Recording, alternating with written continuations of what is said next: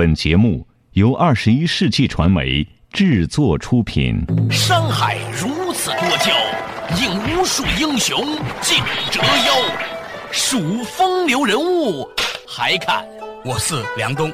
大家好，我是吴伯凡。两个男人孕育五年，梁东、吴伯凡帮你坐着打通经济生活任督二脉，东吴相对论。好戏马上开场。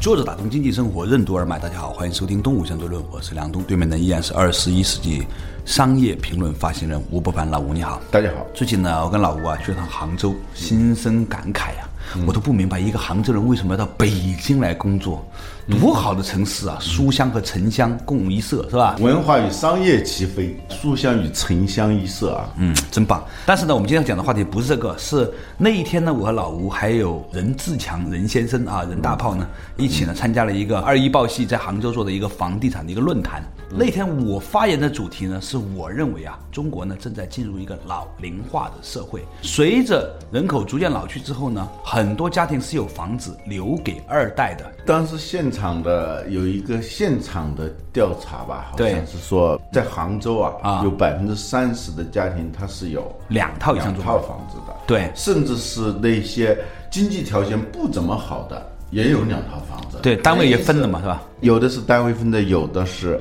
拆迁。就是说，有两套房子不一定说明你是很有钱的人。对，然后呢，当时我的观点呢，我就认为，随着人口的老龄化，以及很多家庭实际上是有超过一套以上住房的，所以呢，在未来呢。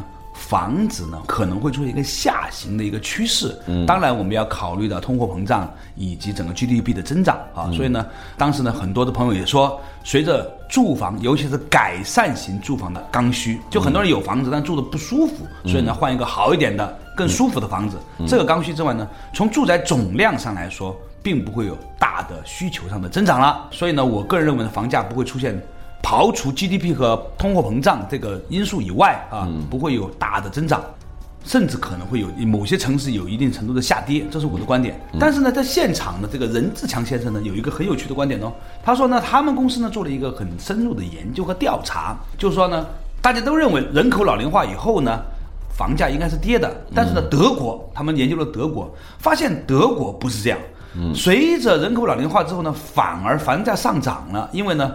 老年人很有钱，他们叫银发一族，而且呢，老年人呢为了吸引小孩子回来住啊，嗯，他们要把房子做得更大一点，而且呢，统计欧洲呢有个很有意思的特点，虽然人口总数没有增加，但是户数增加了。比如说以前一个家庭是四个人，现在只有二点二个人了，就越来越多的小家庭出现，一个人到两个人都可以成为一个家庭，也需要有一套房子。所以经过他们的研究呢，他认为人口老龄化的出现呢，反而会推高房价。这个呢，听起来觉得很有道理，但仔细想，确实有点问题啊。德国的老人是有钱的，中国的老人不一定有钱的。在德国，你纳税记录超过十五年以后，你享受这个福利是非常好的。他基本上是没有太多的后顾之忧的，对他的退休金他就可以花的，而且德国啊，别说本国人读书不要钱了，嗯你外国人现在去德国读书都是不要欧。洲的就欧陆，英国不是啊，啊欧陆的好多国家都是没有学费的，就不用交学费的。我有好几个朋友啊，跑去德国读大学呢，嗯，都是免学费的。因为为什么呢？因为德国人觉得呀，他们的语言现在变成小语种了，他希望尽可能多的让各个国家的人民到德国读书的时候呢学德语。对，这是题外话，但很有意思。比如英国的学费很贵，我特别不建议我周围的朋友把孩子送到英国去啊。啊，原因就是说英国这个国策。据说是查尔斯·汉迪，我们以前讲到的那个商业哲学家、那个管理哲学家查尔斯·汉迪提出来的。对。说英国在衰落，衰落的标志是什么？你在全世界各地，你看到英国制造的东西是非常少的。对。我们自己家里头检查一下，有什么是英国制造的？对。特别有钱的人啊，嗯，可能家里头有一些英国的管家。呃不不不，有一些英国的那个奢侈品啊，Burberry 什么么什么哦，是吗？啊，八那个是是英国牌子啊。那格子的嘛，你想想，带格子的那种服装，一般都是跟英国有点关系啊。啊，是吗？我们家窗帘也是带格子的。对 对，你们家窗帘可能也是法国人。对，就我们平时很少使用英国的产品，但是查尔斯汉迪说有一样东西在全世界普遍的使用，但是我们没有意识到它的价值，我们应该就卖这种东西，那就是什么英语啊。伦敦腔。这成了他的国策，就是向全世界出售英语。很多的国家，尤其是新兴市场国家，都把孩子送到英国去。在我们中国去英国的学生非常多，对它有几个害处，你没有意识到的。是什么呢？第一个就是学生去的多了以后，对他一个班上可能有好几个中国学生。啊，后来就是说一个班上有好几个英国学生，其他全是中国学生。对，最后就基本上连英语都成问题啊。他们经常说汉语嘛，对其实你到一个国度里头，你不仅要学他的语言，半年的强制性环境，你语言一下子就过关了。对还有文化观念、各种习惯，你都会改变。但是呢，由于我们大量的像像一个部落似的移到那个地方去的时候，我们还是保留了一种亚文化在那个那个地方、哦啊，所以他其实学到的东西很少。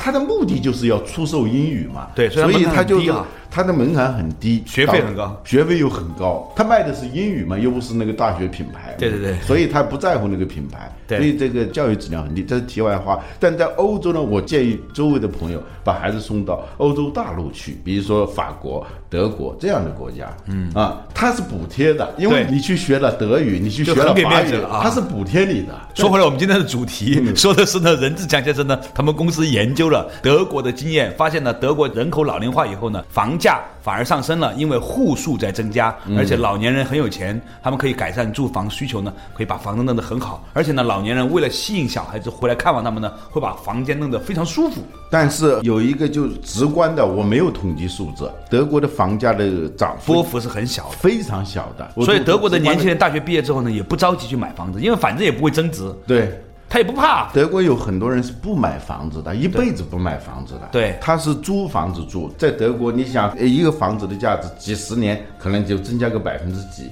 所以他投资是没有价值的，他不恐慌。我们中国现在这个房地产有一个最大的问题，就是说我们对未来房价的预期啊，非常的不确定。所以我有一点钱了以后呢，我就赶紧买，这就导致了一个所谓的刚需啊。其实不是，如果我能预见，说我五年以后再买房子，差不多这个房价，我就不买了。对，我可以拿这个钱去做别的事情。创业什么的啊，现在不是，现在有一点钱就是恨不得就买一个房子，因为我们都经历过这种，一旦你是赶不上那趟车，你就被永远的抛在这一站里头。我们经常听到这样的故事，两个收入一样的，都是毕业于同一所大学，都甚至在同样的一个单位工作一个，单位工作，一个买了房，一个没买房，导致他们的经济状况非常的不一样。在德国呢，它就不存在这个问题，它房价是非常平稳的在往上涨。我们中国现在，我觉得要管理这个预期，比调控这个房价要重要的多。对，因为给大家预期那个稳定了以后，房价才能真正的稳定。我们经历过十年，我有一套房子，十年你知道涨了多少？涨了多少？应该是六倍。差不多啊，这十年我们的货币投放量也是六倍啊。对对对。所以那天呢，有一个房地产开发商从另外一个角度来讲到了房价上涨对社会的好处是什么。稍事休息，马上继续回来。坐着打通经济生活任督二脉，东吴相对论。人口老龄化为什么会成为推高德国房价的重要因素？中国的房价会因为人口老龄化而进一步上涨吗？针对老年群体的反向按揭制度将会大量增加中国房地产市场的供应量吗？为什么说是对未来房价上涨的恐慌导致了房地产市场的所谓刚需？为什么说只有预期稳定，房价才能稳定？欢迎收听《东吴相对论》，本期话题：房价的分化。全球三大商业杂志之一，唯一着力关注创新的财经媒体。扎克伯格最爱看的《快公司》杂志《Fast Company》来到中国，来到中国。微博关注“快公司”，同步全球商业创新。Twenty First Century Media。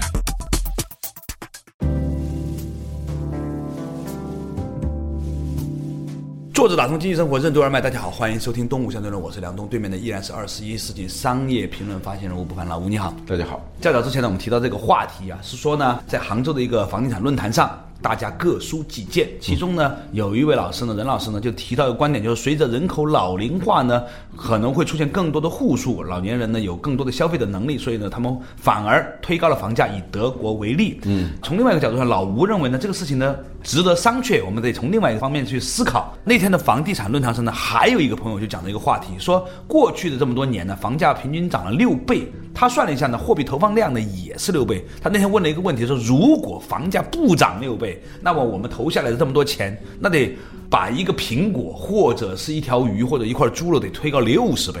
嗯哼，你像这个钱放进来，它总得有个地方吸收这些钱嘛，对不对？嗯，房地产仍然是最好的吸收对，这些它就成了像海绵一样的，它有一个巨大的一个吸收能力，对它投放的这个钱，因为它直接 CPI，如果你过个五的话，就很恐慌了。对但是这个房子你涨百分之五，那真的是小意思啊，涨五倍那那大家都接受了。对 对。还有，尤其是在股价没有上涨的背景之下，嗯，就是股市本来也可以吸收一部分钱的，嗯，但是我们的股市是没有上涨的，对今天才两千多点嘛，就回到十年前嘛，对？房价没有回到十年前嘛。刚才说了那个任志强说，由于老龄化导致这个房价上涨。德国的情况，我自己观察可能有一些偏差，这是一。第二，就在中国，中国的经济和文化的背景啊，是跟德国很不一样的。对比如说中国的老人宁可自己住很小的房子，节衣缩食，但是要让孩子去做得更好。做得更好，这是中国文化跟西方文化很不一样的地方。古代我们讲孝道，要孝父母，现在你发现中国不知道是从什么时候起，都是老年人孝敬小孩儿的这个趋势你跟。课堂上也是这样嘛？以前都是学生跪着听老师讲课，现在都是老师站着讲课，是吧？让学生坐着，这这都是这样的，所以呃，也也不足为奇了啊。风水轮流转的，而且中国是独生子女，独生子女家庭，所以不存在着说用一个大房子来吸引众多的子女回来，呃，没有这种可能。对啊而且在中国拥有两套房的家庭这个比率这样高的情况下，呃，我觉得房价明显的上涨是不可能的。我同意你的观点，就很可能老龄化导致这个房价在一定程度上受到遏制，受到遏制啊，至少不是像以前那样涨了。对我那天在房地产论坛上呢，我有个观点，透过一些常识和你从身边朋友的观察，但凡家里面有点能力的人，都把孩子送到国外去读书。嗯，以前呢是大学研究生去读书，现在很多高中生就送出去。初中都去哦，对，而且呢，还有呢，就是很多中国高中毕业生直接就面临着来自于香港大学、澳门大学，包括海外的大学的直接的招生。嗯，而且呢，过去的几年呢，你会发现最优秀的大学生都被港大和中大吸收走了。北京市是这样子的，嗯啊，好几次北大、清华和港大的竞争过程中都败了嘛。嗯，在广东就更是明显了。嗯，我所认识的广东的最优秀的孩子，基本上都在海外读书。所以呢，随着中国人口的老龄化的增加，而且呢，我们现在整体来说啊，这个平均年龄活得越来越长了。嗯，所以呢。在未来呢，本来就是一个倒金字塔型的一个一个421形状，最下面那个尖尖那一部分呢，还有相当比例，它是要到海外去的。嗯，这些孩子将来会不会回到中国来就业，不一定。还有一个问题就是说，所谓的精英人群，连同他们的家庭往外走，这个比例目前没有统计数字。对但是他们不是社会闲散人员啊。对他们是创造价值的嘛，但不是说别人不创造价值，我们说他们创造价值也比较大啊因为他们纳税纳的多嘛。对，日本的衰落啊，是几乎现在成定论了啊。对它最高的时候是一九八九年，对日经指数现在差不多是原来的四分之一，差不多。对进入九十年代以后，它就往下走。走几年以后，他们觉得呀可能会上来的，结果走了十年，还是没有见那个回升的这种迹象，所以他们就说是失去的十年。紧接着又往下走，失去的二十年。现在他们已经进入失去的三十年。一个很重要的原因是它的人口的问题。对人口结构是吧？嗯对所以本来中国人的不安全感是比较强的。以前呢，养儿是作为一种金融工具，某种程度上是在防老的。对对对现在呢，也指望不上了。嗯。你说你能指望你儿子以后养你吗？嗯。我觉得你可能还是自求多福比较好，是吧？因为我也是这么想的啊。好了，你我这种人，你还有一个单位，我们连单位都没有。自己私营企业说做得好做好，做不好分分钟也没有。这个社会福利给我们的保证也不够。嗯，那么怎么办？只能说以后存一点现金，万一出现什么事有问题的话呢，还可以防一防。这个时候呢，你会发现说，其实西方也有这样的情况，叫反按揭制度。老年人到了一定阶段的时候，他去住到养老院了，他的房子呢，其实他拿的是没有用的，他也不想给孩子，是吧？反向按揭，他就是抵到养老金里面去了嘛？啊，对，他其实是个对赌。这个保险公司赌你活得短，你赌你活得长。对，在这以九十岁为限，活一天我赚一天，不到九十岁我亏一天，是这么个意思，是吧？对，用反向按揭的方式，实际上这个房子就已经流到市场上。什么概念呢？就是现在北京市的平均年龄已经超过八十。岁了，就是平均寿命，在我们的那个年代，差不多要九十岁。随着这个科技进步，就说七十岁的时候，你把你房子反降按揭出去，二十年，银行返回来给你的话，你能活到九十岁。嗯，你想想，这是一件很可怕的事情哦。大部分的人在七十岁的时候，不可能再大规模的挣钱了，对对吧？从七十岁到九十岁这二十年，会有大量的房子会重新释放回市场，但是呢，购买房子的人会变少。所以，我认为，虽然以后还会存在着货币蒸发，也会存在通货膨胀，也会存在 GDP 的增长和正常的发展，但是从供应量的角度上来说，以后是会出现逆转的。这里头有一个比较复杂一点的问题，就是将来如果老龄化来临的话，需求量不会明显增加，对，供应量有可能还在增加的那种情况下呢？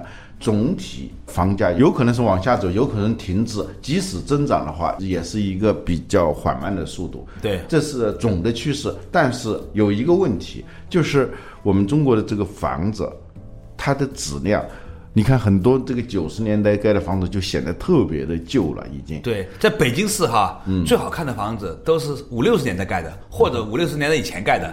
它无论从外形还是质量上都是有问题的。比如说莫斯科的房价说贵嘛，七八万，但它的跟中国的房子很重要的不同，你看人家墙多厚，看那家楼底有多高，它那个苏式建筑啊，我们北京不还有一些苏式建筑对，军事博物馆什么的，有的人家里头还有住这种。我去过一个朋友家里头，那个没想到是那么高的啊！我有个杭州的朋友，他就跟我描述嘛，他去欧洲坐在人家马桶上，很受刺激嘛，发现自己悬空在脚上嘛，后来买了一个增高鞋回来嘛。买增高鞋的原因可能是因为那个房子的层高啊太高了，太高了，它显得更矮了。而我们的房子的质量。从外观的设计、内部的这个就是这个房型以及整个的品质，其实是很差的。到时候能否进入那个能否反向按揭的时代？对对对，到那个时候说不定要散架那些房子。对，就是说您现在大概三十五岁左右是吧？买了一房子，经过二十年时间，结果房子老的比你还快，好不容易你把房款还完了，后来发现这房子得拆了，实在没法住了。哎呀，这个也是一个很有趣的现象。好，稍事休息，马上继续回来，坐着。打通经济生活，任督二脉，东吴相对论。人口结构的变化为什么会成为日本经济持续衰落的重要原因？中国进入人口拐点，对房地产市场带来哪些影响？什么是平均数的谬误？为什么说未来中国房价的涨与跌会呈现出多样化的趋势？什么是梅特卡夫定律？房子的增值为什么不来自于房子本身，而是来自于房子窗外？欢迎继续收听《东吴相对论》，本期话题：房价的分化。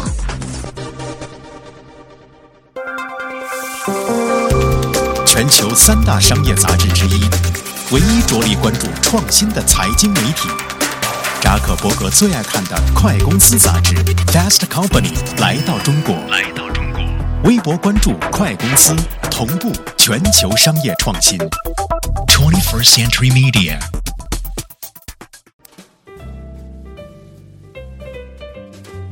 作者打通经济生活任督二脉，大家好，欢迎收听动物相对论。对面的依然是二十一世纪商业评论发行人吴伯凡，老吴你好，大家好。啊，我们今天谈论的话题就是人口老龄化到底会对我们的房价带来什么样的影响？我觉得这是一个超现实主义话题呀。啊，虽然呢，我们都不知道未来会发生什么，但是有些事情是确定的。这个国家呢，已经进入了一个人口拐点啊。我看了一份权威数据显示呢，在二零一二年的时候，中国从十九岁到五十九岁这一个所谓的劳动。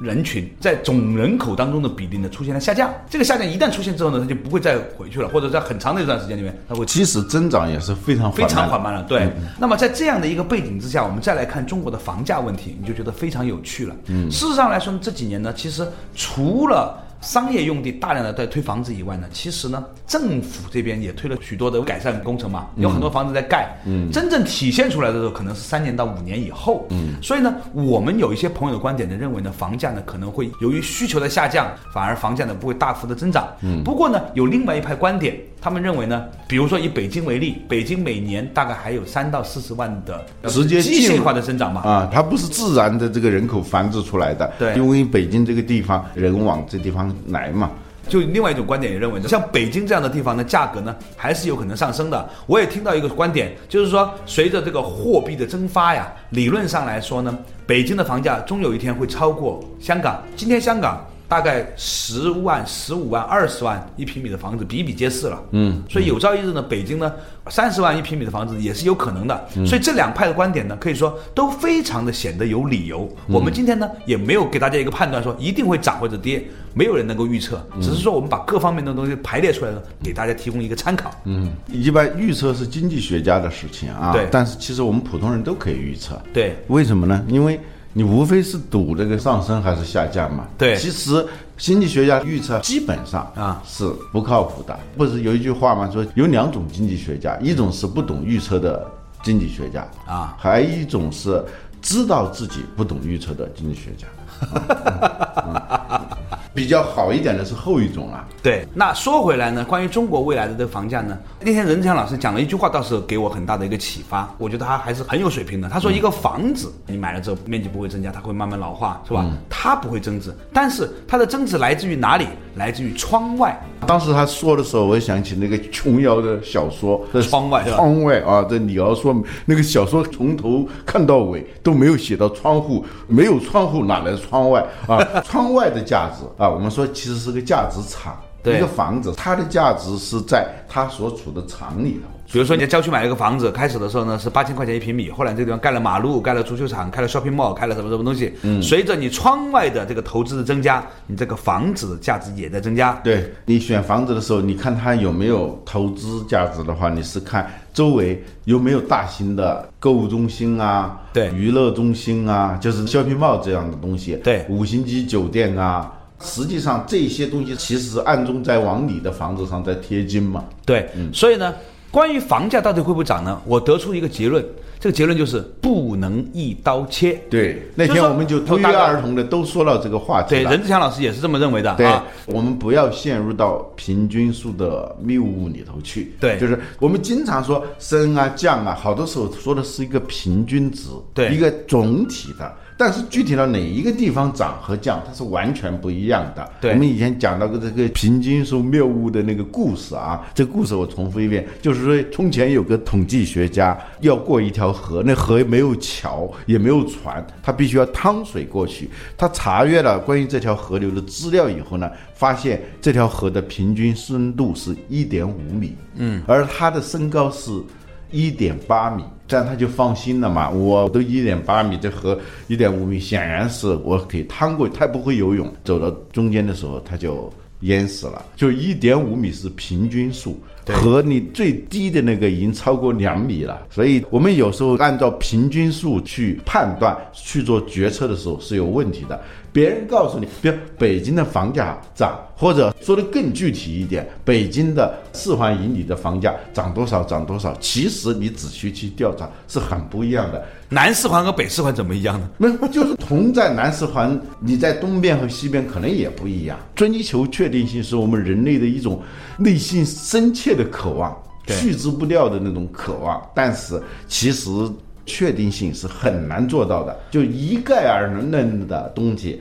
听起来能够给你一种确定性安全感，其实最终你要按照那个东西去，你是很不安全的。你是很不安全的，你很可能掉沟里去。对，所以呢，我们的观点呢认为呢，房价呢不能一刀切，哪些东西是可能在未来是有增值的空间，哪些东西是很危险的呢？我个人认为哈，第一，在最好的地段的中心的公园旁边的小房子，比如说你在故宫旁边买一四合院儿，甭管什么年代，只要故宫在那儿，是吧？嗯，这个地块还是会增值的、啊，这个是没问题的、啊。另外一种呢，就是那种商业中心的那种很容易出出去的小房子。嗯，我曾经采访过首创置业的这个刘晓光老师啊，刘老师呢是说。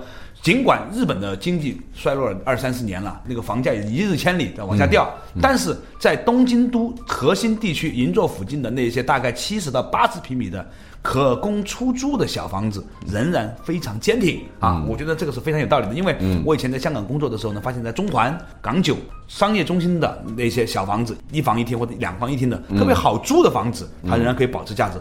我以前在香港，所以说最重要的一句话就是好租的房子。才会有价值。我们现在都是拿来当投资者的博升值。在健康的、回归理性的一个房地产市场，它其实是以租金收入为比较的，对吧？你大概每年的和你的房比之间大概百分之五左右，刨除你的成本，算是一个比较合理的回报，高于银行利率百分之四。这是第二种房子。第三种房子是什么呢？是类似于像成都啊、昆明啊这种，可能在未来的十年、二十年。净流入人口比较多的城市，他们是所谓的二线城市，在中国，但是呢，环境很好，宜居，成为了一个所谓的区域中心。像这样的城市呢，其实呢，它周边涌入的人多了之后呢，其实所有东西说简单了，也就是一个供求的问题。竞争人口增加了，需要买房子人多了，那房价的上涨呢，是属于比较理性的。它不仅仅是一个竞争的问题。不是一个需求量导致的增长的问题，是因为城市和一个住宅的区域里头啊，它的价值是它有点遵守这个梅特卡夫定律，就是这个地方的资源跟索取的人数成正比。就是如果人来的特别多了的话，它各种商业设施它就会越来越多，它的价值就会增加。如果你这个地方的人少，它价值持续的往下跌的。你会发现一个很有趣的现象。我们以为只要在中国在这样，后来你发现呢，在日本大部分的人口还是集中在东京附近，在美国大部分人口也集中在纽约还有硅谷这几个，在加拿大也主要集中在多伦多和温哥华这几个城市。嗯，因为它能够提供更多的就业，也能提供更多的生活便利的服务，于是形成集群效应，就人就更多，更多的人就提供了更多的价值，于是就吸引了更多的人，所以呢，它这个马太效应就会集中。嗯，所以呢，在中国呢。随着我们国家这个推行的所谓的这个城市化进程，嗯，可能会有一大批的类似于像武汉、长沙、昆明、成都、西安、苏州、杭州、天津这样的城市。他们呢会有更多的人口进流入，甚至我最近发现很多北京的朋友呢也跑到成都啊，或者是哪里去创业了。我以前有个朋友叫周品，他创办了一个叫趣玩网的。最近成都市政府给了他很好的条件，他就把整个公司都搬到了成都去了，一层楼办公室给他支持。当然还是要给点租金的，但是呢是相对北京是很优惠的了。关键是他告诉我说，令他觉得奇怪的是，他们公司的十几个同事啊，本来呢都是不想。举家从北京迁到成都的结果，到成都一发现呢，以前在北京只能一千到两千块钱跟合住的人，现在在成都可以自己住一个两房一厅，嗯，三房一厅，父母都可以接过去，生活很便利，很舒服。于是呢，整个连北京人都搬到成都去工作了。这种情况下会带来一些人口的净流入。所以呢，我认为第三种就是在这一类的城市，好的地块的房子会很好。嗯。我们买房的时候啊，好多时候按照旅游的心态买的嘛。对，尤其是那些房地产销售公司啊，他带你去，他是营造各种各样的旅游的感觉。嗯，就是让你展示哦，这个地方怎么样？山清水秀，阳光沙滩。其实你你去旅游和在那个地方生活是完全是两码事的。对，很多你看中的房子，一旦住下来三天，你就后悔。原因就是你买的时候是按照旅游的那种心态去买的这个房子。你以为你买了阳光？买了外面的景色，买了园林，买了这么大的一个书房，后来发现很多人不要说园林了，连家里面那个书房一个月都没进过去过一次。对，所以我们在判定未来啊，这个房地产的价值哪些是坚挺的，不能按平均数来那样算。所以呢，我们今天讨论的话题呢，就是从上一次我们在杭州的一个房地产论坛开始聊起，得出的结论就是，未来中国的房地产的走势很可能出现一个比较大的一个分化，部分的啊有价值的东西呢可能会保值增值，甚至有更好的提升。另外的，大家一定要小心了，可能已经开始出现一个危险。好了，感谢大家收听今天的《动物相对论》，我们下一期同一时间再见。